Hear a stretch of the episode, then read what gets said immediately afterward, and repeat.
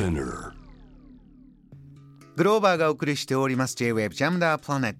続きましては海外在住のコレスポンデントとつながって現地のニュースを届けてもらいましょう。ニュースフォームコレスポンデント今日は東アフリカのタンザニアでパン屋さんジョイベーカリーを経営する松浦由香さんです。こんばんは。マンボウマンボウよろしくお願いします。はい、よろしくお願いします。松浦さんは今回3回目なんですけれども初回でもうすぐパン屋さんをオープンします。前回はパン屋さんジョイベーカリーついにオープンしましたと、お話がありましてそこから、まあ、2ヶ月ぐらいでしょうかね。今いかがですか？はい、えー、順調にいっていると思っていたんですが、えーはい。なんと競合のお店が徒歩30秒ぐらいのところにオープンしてしまいまして、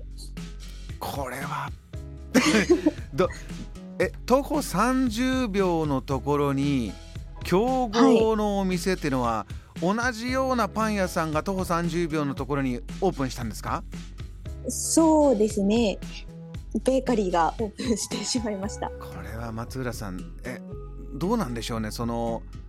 それもそれでいいよねという展開なのか。松浦さん的にはどうなんですか、い。や、あの、オープンするまですごいヒヤヒヤしてたんですけども、えラインナップを見てみると結構ケーキを中心にされている感じでお店の名前はこうベーカリーってうちみたいについてるんですけどえうん。ケーキが割と多めにあるので、うん、パンももちろん作ってはいらっしゃるんですけどえあのうちみたいにこう惣菜パンとか菓子パンみたいなものはないのでここで差別化は図れていけたらいいなと思っています。そうですか。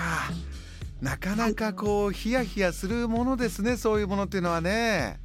そうですね。まさかこんなに近くにっていう感じでしたけど。あのタンザニアでパン屋さんってそんなにないんだよってお話ありましたけれどもちょっとパンブームが来てるんですか、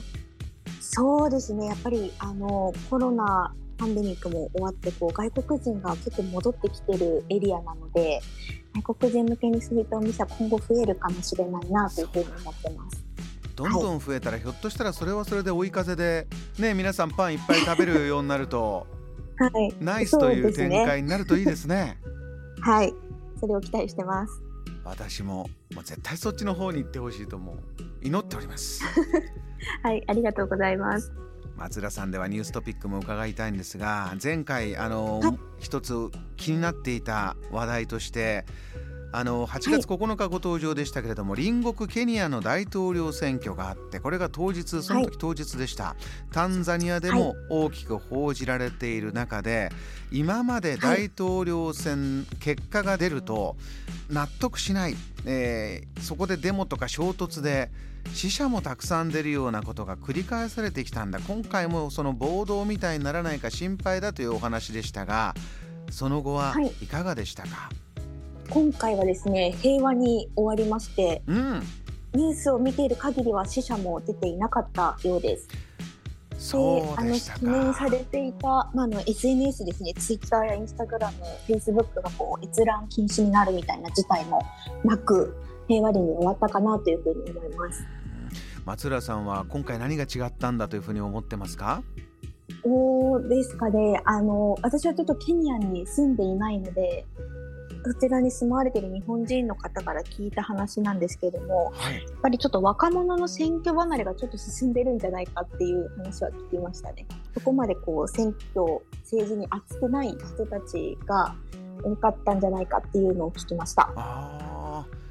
例えばこう暮らしが少しずつ安定してきてまあ政治は政治でやっててくれれば、まあ我々はこの暮らし頑張れよとそういうムードになってきているとか、うんそういうことなんでしょうかね。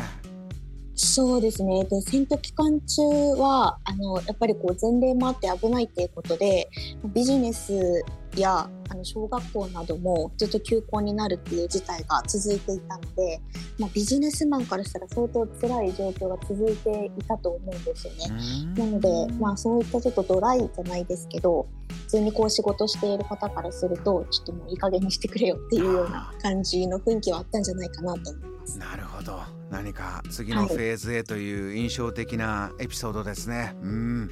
えー、そこでいきますとタンザニアではこの時期はどんなトピックが話題になってるんでしょうか。何か、えー、出来事あれば教えてください、はい。あの来週、今月の14日がマリム・ニエレレデイと言いまして、この建国の父の名前なんですけど、初代タンザニア大統領の、えー、ジュリアス・ニエレレ大統領、元大統領の命日で祝日というふうになっております。どういった方だったんですか、この方は？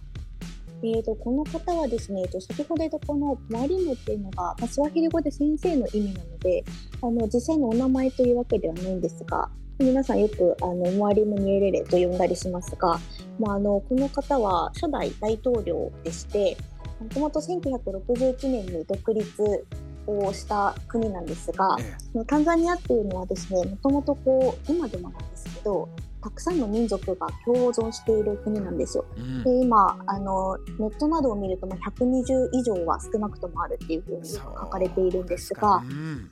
はい、もうそれだけ言語がたくさんあって皆さんこうそれぞれあの自分たちの民族として暮らしていたところに、まあ、植民地時代の名残もあって、まあ、急にこう地図上で直線の線を引かれてここからここからここがこうタンザニアですっていうふうに言われたものなので、まあ、国家としてこうどういうふうにあの国民の方たちにタンザニア国民ですっていうこう自覚を持ってもらうかっていうのが結構あの争点として悩みとしてあったと思うんですがそういった中でその元大統領のニエレレさんはスワヒリ語という、まあ、今国語になっているんですけれども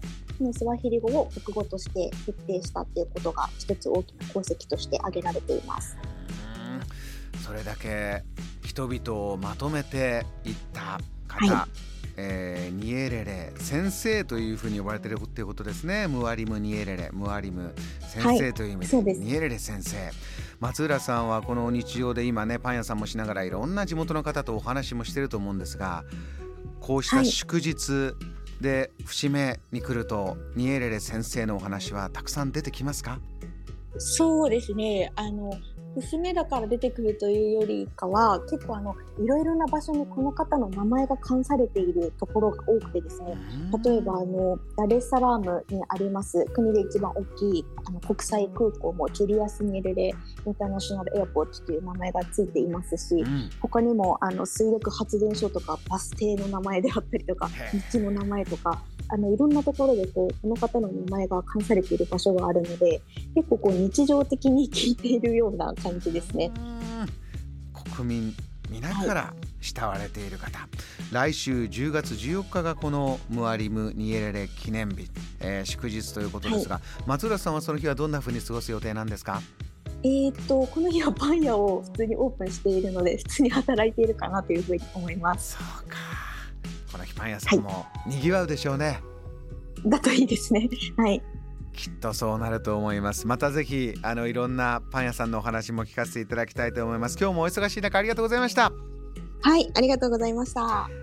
今夜のこの時間タンザニアでパン屋さんジョイベーカリーを経営する松浦由香さんにお話を伺いました。JAM The Planet